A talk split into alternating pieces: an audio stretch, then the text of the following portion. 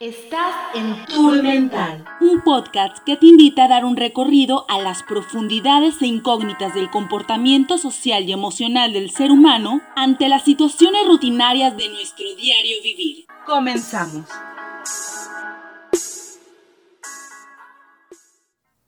Muy buen día, yo soy Chel Martín y el tema de hoy es sobre los lenguajes del amor. ¿Alguna vez cuando has estado en pareja te has sentido algo así como que es que mi, mi novio, mi novia, mi pareja, mi esposo me dice que me quiere, pero yo no siento que, que sea así. Y eso es algo muy frustrante para ti, que no te sientes querido, no te sientes valorado o aceptado o amado. Y a veces hay relaciones que se llevan como perros y gatos, como les digo, esta relación frustrante, en donde sé que hay mucho cariño, sé que hay mucho amor, pero no logramos comunicar ese amor efectivamente. Y cada quien demuestra el amor a su manera, pero no lo sabemos. Y nos enojamos por el comportamiento de nuestra pareja porque pensamos que no nos comprende o que simplemente ya nos dejó de querer. Y es que también solemos tener expectativas altas de cómo debería de comportarse mi pareja, cómo es lo correcto, y al ver que no cumple con ese ideal que está en mi cabeza y que según yo es como debe de ser, llega un momento en que explotamos, en que esa gota se derrama del vaso y vienen las peleas, los pleitos, el cortar con la pareja, o al revés, que constantemente sentimos que le estamos demostrando mucho amor a nuestra pareja y nos, no nos sentimos valorados porque a cada rato estamos recibiendo quejas o enojos por parte de, de nuestra pareja diciendo que que no los queremos, que no los comprendemos, este, que no les demostramos cariño y tú te quedas, oye, pero te estoy demostrando mucho amor, ¿por qué me dices eso? No entiendo. Aquí es que nosotros demostramos el amor de la manera en que nos gustaría que nos los demostraran a nosotros.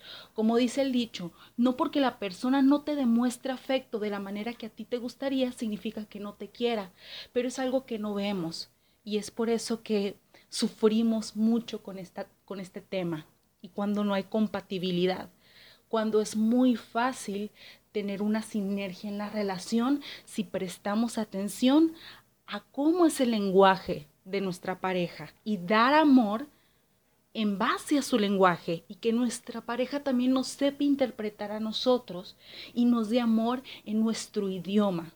Es como si yo hablara eh, mandarín y mi pareja hablara francés, entonces al querer comunicarnos hay ruido de código en la comunicación, no nos vamos a entender. Lo mismo pasa con el amor.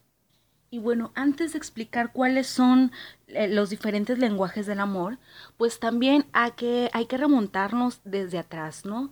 Según el libro de inteligencia emocional de Daniel Goleman, nos explica cómo es que las emociones se expresan diferentes en los niños y en las niñas desde nuestra infancia, desde que estamos en la cuna.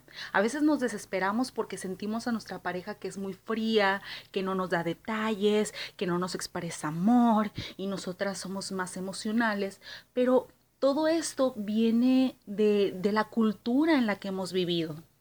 Hay que recordar que todos venimos de contextos diferentes y de acuerdo a la experiencia que vivimos es como nosotros aprendemos a demostrar amor y este casi siempre, como les digo, viene de nuestra niñez. Se dice que tu progenitor del mismo sexo es quien te enseña a cómo dar amor y el progenitor del sexo opuesto te enseña cómo recibirlo. Entonces, imagínate si te hizo falta alguno de los dos, probablemente seas alguien que le cueste expresar sus sentimientos o alguien a quien le cueste aceptar el amor de los demás porque no se siente merecedor del mismo. Y de ahí vienen nuestras actitudes, nuestras acciones hacia los demás, tratando de revalidar eso o esas creencias que nos hicieron o nos instalaron desde pequeños. Sabemos que hoy las generaciones han cambiado. Ahorita ya están más con pincitas en cuanto a la cuestión emocional de cómo tratar a, estas nuevas generaciones. Hoy hay más apertura en cuanto a mostrar sentimientos, seas hombre o seas mujer, pero antes no. Y a mí, como a muchos de ustedes, les tocó ese antes en que la creencia de los hombres no lloran o las mujeres son muy dramáticas eran muy concurridas.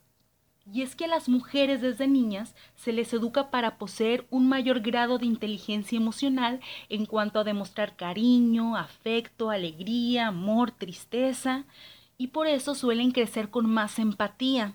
No es que genéticamente estemos mejor preparadas, sino que la misma sociedad y la forma de enseñanza así nos van moldeando. Por ejemplo, tampoco es bien visto que una mujer muestre enojo, ira, enfado o que de repente se le salga una mala palabra, que es lo primero que pensamos. Ay, la vieja habla como trailera. Ay, no, que naca. Ay, mira, vieja verdulera. Ay, no, que habla como vato. ¿Sí? Y empiezan a juzgar cómo una señorita no debe hablar de esa forma. Lo contrario a los hombres. A los niños desde muy pequeños, ellos son educados para expresar agresividad, enfado, genio, pero no se les permite mostrar dulzura en la mayoría de los casos, y estoy hablando de generaciones atrás, ¿eh? No se les permitía demostrar tanto afecto en, en medida grande o tristeza o debilidad. Y por eso a medida en que ellos crecen, suelen ser más silenciosos o más cerrados en ese sentido y que no suelen pedir ayuda, haciendo este que no compartan con nadie lo que les pasa. ¿Sí? Y cuando un hombre expresa sentimientos o emociones, ay, estoy muy enamorado, estás hermoso y mira qué bello el lugar y el cielo, ¿qué es lo que dice la gente? Ah, pinche vato joto, ay, es gay, ay, marica, ¿no? Entonces, a partir de, nuestra infancia nos limitaron tanto en cuanto a las emociones que en nuestra edad adulta pues a muchos nos cuestan más unas cosas que otros. Por eso muchas veces vemos que nuestras parejas no son tan expresivos, pero no porque no lo sientan, sino porque así fueron enseñados. Vamos a hablar ahora sí de los cinco lenguajes del amor. ¿Por qué les cuento todo esto?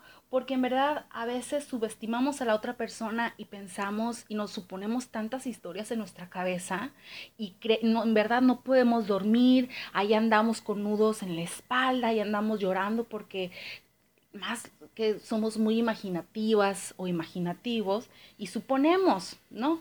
Por eso se dice, no haga suposiciones, ve directamente y pregunta, pero muchos no lo hacemos.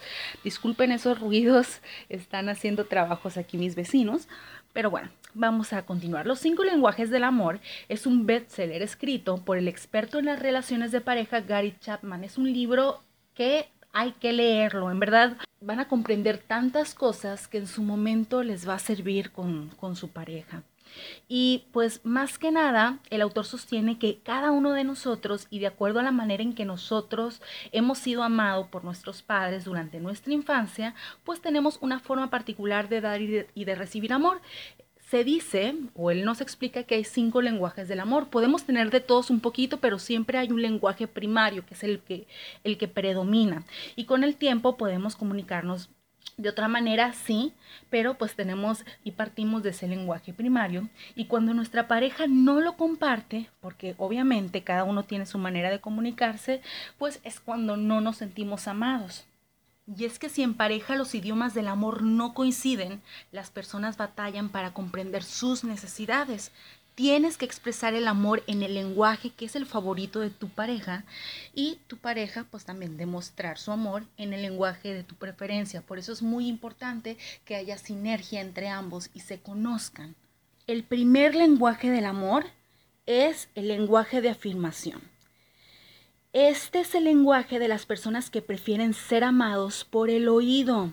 Les encanta que sus allegados les digan los orgullosos que están de ellos y de igual manera se les reconozca cuando tengan logros. Por ejemplo, ellos necesitan escuchar te quiero, me gustas, te admiro, te amo, mi amor, no sabes lo bien que me siento contigo. Verbalizar es muy importante para este tipo de personas y sentirse amados. Por ejemplo, vamos a poner una situación. Ana tiene el lenguaje del amor de la afirmación. Y su pareja, que no lo sabe, vamos a ponerle Pepe, tiene a lo mejor el lenguaje del amor de, de actos que se explicarán más adelante. Luces, cámara, acción. Oye, cariño, baby, amorcito, ¿me quieres? El otro, que no tiene este lenguaje de afirmación ni de palabras, sino de actos, le dice, ¿Pero qué pregunta es esa? No te compré esta casa. No te llevé de viaje a Brasil y te compré el coche. ¿Qué más quieres? Ay, es que nunca me dices que me quieres. No me dices nada bonito. Pues ¿cómo voy a saberlo?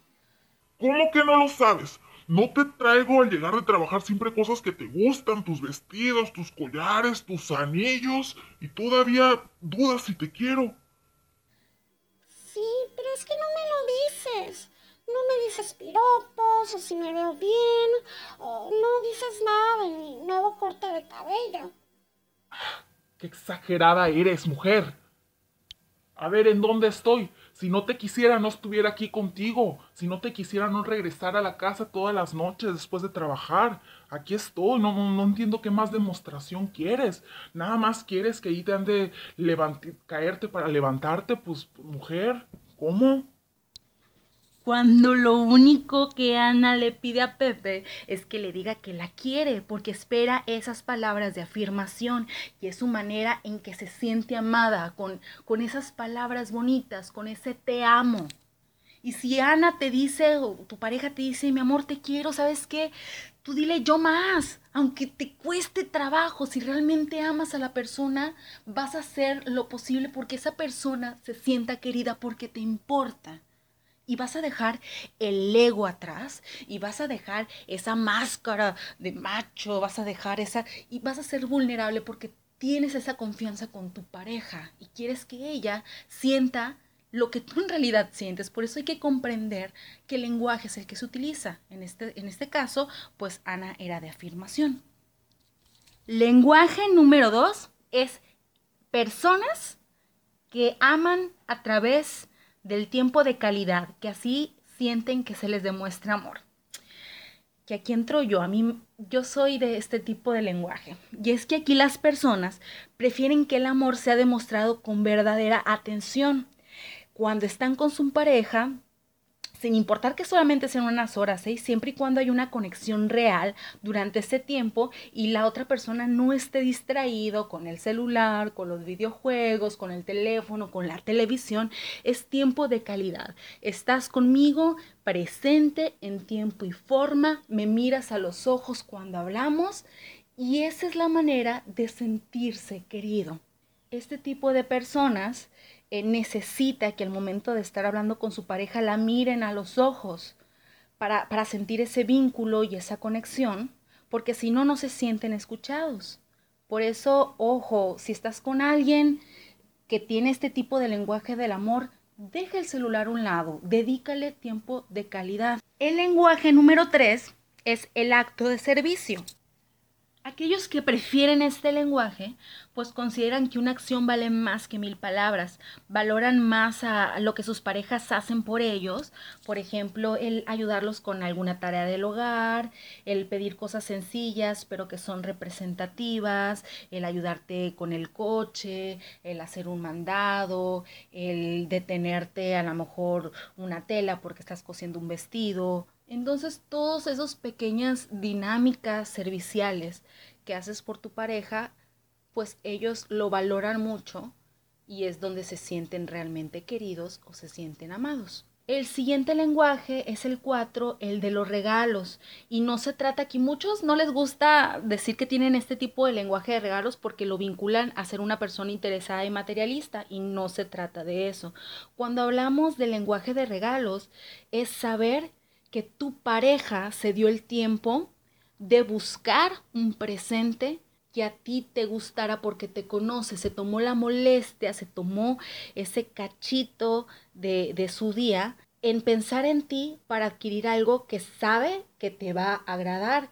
Y no necesariamente tiene que ser joyas, collares, anillos. No, puede ser una simple rosa o a lo mejor se acordó de ti cuando escuchó una canción y te compró un CD aunque sea piratita, pero eso es muy representativo para las personas que tienen el lenguaje de los regalos se sienten amados por medio de obsequios, ya que aprecian que su pareja dedique tiempo, dinero y esfuerzo en atenderlos. Una paleta o un detalle hecho por sus manos, una cartita, es lo que los hace felices y se hacen eh, o se sienten atendidos.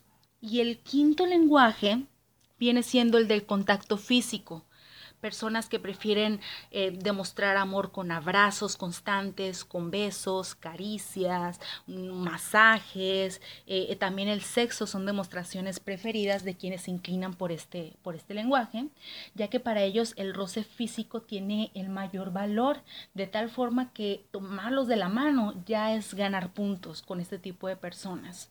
Constantemente necesitan tener eh, cerca, cerca a, la pareja y estar tocándolos. Y si no comprendemos esto, si no exploramos y si no interpretamos a nuestra pareja, pues hay muchas frustraciones, porque imagínense que uno sea de afirmaciones y el otro a lo mejor sea de contacto físico. O mm, yo necesito que constantemente me digas que me quieres, que me digas palabras bonitas, que me digas que me veo bien. Pero solamente vienes y me buscas para tener sexo o solamente vienes conmigo para estar tocándome, nalgueándome, besándome, así, eres muy empalagoso o solamente me buscas para eso. ¿Sí? Entonces ahí hay dos formas de amor que están chocando y que no significa que la pareja que te está constantemente tocando, besando, abrazando, que tú a lo mejor lo sientes como, ay, qué empalagoso, me sofoca, esa persona en realidad es su manera de demostrarte que quiere estar contigo. Y a lo mejor tú lo interpretas como que nada más me quiere para tener sexo y es la forma en que la persona realmente demuestra tener esa conexión energética contigo o viceversa si la persona que del contacto físico se acerca contigo y tú lo repeles, esa persona siente que no le agrado físicamente, a lo mejor ya está con otra persona, este no le apetezco, no me quiere, no le agrada mi presencia, me quiere lejos, eh, seguramente este ya está saliendo con alguien más y se les baje la autoestima, entonces también empiezan a chocar, empiezan los pleitos, los enojos y no es que no se amen esas parejas, sino que pues no se conocen una a la otra y todo es cuestión de complementar. Recordar que no puedes cambiar a las demás, no puedes tener control de las demás personas, que como les digo muchas veces eso es lo que hace que termine la relación porque tenemos expectativas. Es que él tiene que ser así, porque no puede ser como el novio de mi mejor amiga. Mira, él la lleva a pasear y él este le compra cosas y tú no me das nada de eso. Pero a lo mejor sí te está diciendo que te quiere o a lo mejor te ayuda a, a poner el televisor, a limpiar la casa y de esa manera él te está demostrando que te quiere pero tú no sientes que Él te quiere porque no te lo demuestra en tu lenguaje del amor. Para ti el que te demuestra en amor es que te saquen a pasear, pero para Él es ayudarte en, algo representativo. Y es ahí donde empieza el, el enrollo, ¿no? De no saber en dónde estamos parados. No trates de cambiar a tu pareja. Solamente lo único que puedes controlar en esta vida es lo que tú hagas, lo que tú pienses en la situación en la que estás. Si constantemente tratas de cambiar a los demás y hacerlos y amoldearlos a lo que tú consideras que está bien, entonces ahí ya hay un problema, porque no estás aceptando a la persona y al momento de querer modificarla, la otra persona se va a sentir aludida, la otra persona se va a sentir atacada, no comprendida, y pues ahí es cuando hay muchas veces rupturas o malos entendidos. Hay que recordar también que constantemente somos proyecciones, ¿eh? somos espejos de los demás. Si estamos con, con alguien, es porque algo tenemos que aprender de ese alguien. Si tú te desesperas mucho porque a lo mejor te sientes que eres el otro extremo de tu pareja, es que yo soy muy ordenada y él no, él no, ordena nada, él se la pasa dejándome las cosas tiradas y me desespera, o yo soy una persona que ahorra mucho y mi pareja es muy gastalón y, y no, no administra y compra de todo, entonces somos dos opuestos y eso me frustra de él, entonces, ojo, aquí la vida lo que te quiere decir es que algo tu pareja te está mostrando para que tú sientas esa incomodidad, para que tú sientas esa frustración y la vida te está diciendo que tienes que tener un equilibrio en un área de ti. ¿Sí? Que no puedes irte a los extremos, que no puedes ser muy de este lado, muy del otro, sino que tienes que encontrar un punto medio. Y las parejas son maestras de vida y para eso llegan también a ti. Y se van, si es que se llegan a ir, en el momento justo en el que tú ya trascendiste y pues nunca veas a, aquellas personas que suelen ver con coraje, con es que mi ex fue un error. No, no son errores, pero yo creo que eso en su momento lo van a comprender cuando soltamos, cuando dejamos de ir ese, ese rencor, ese sentimiento, además de que es mejor porque nos enfermamos cuando estamos llenas de resentimientos, de odio y a lo mejor otra persona ni en cuenta, pues es mejor para ti porque te liberas y agarras el aprendizaje que te tenía que dejar y a lo que sigue, porque mientras tú sigas con esos enojos y corajes, pues vas a seguir cerrando posibles oportunidades porque sigues atado a un pasado. Pero si por el contrario aún sigues con tu pareja, así con pleitos, etcétera, siempre y cuando no sean pleitos donde haya violencia, donde haya faltas de respeto, siempre y cuando no sean peleas en donde personas salgan afectadas físicamente, emocionalmente, sino que sean detalles como los que les acabo de mencionar, de, de que sabes que se aman, de que ambos saben de que hay amor, pero a veces esa comunicación como que es muy chocante, pero ambos se respetan, pues es solamente de conocerse, es de diálogo y de ser accesible. Sí, a veces hay que dar su mano a torcer, no siempre van a hacer las cosas como tú quieres que sean, porque entonces le estás coartando la libertad a la, a la otra persona de expresarse también. Y aquí es dar y dar, ganar, ganar al final de cuentas para ser una pareja goals. Y, y, claro que siempre, siempre va a haber alguno que otro pleito, pero de esas peleas también se crece siempre y cuando existe ese diálogo, porque muchos piensan que un conflicto es algo malo y no. Un conflicto, si es llevado de manera asertiva, deja aprendizaje y deja ganancia en la pareja. Si el conflicto no lo saben llevar y ese conflicto se convierte en pelea, se convierte en golpes, pues ahí ya es obviamente dañino y es mejor parar. Y contárselo a quien más confianza le tengas, hacer las denuncias correspondientes no quedarse callados ni calladas, seas hombre, seas mujer, merecemos ser respetados siempre. Si te hacen llorar, si te hacen sufrir, si te hacen sentir mal, ahí no es. Esto ha sido todo, espero que estén muy bien, que sigan pasando la cuarentena con mucha salud. Nos vemos, hasta la próxima.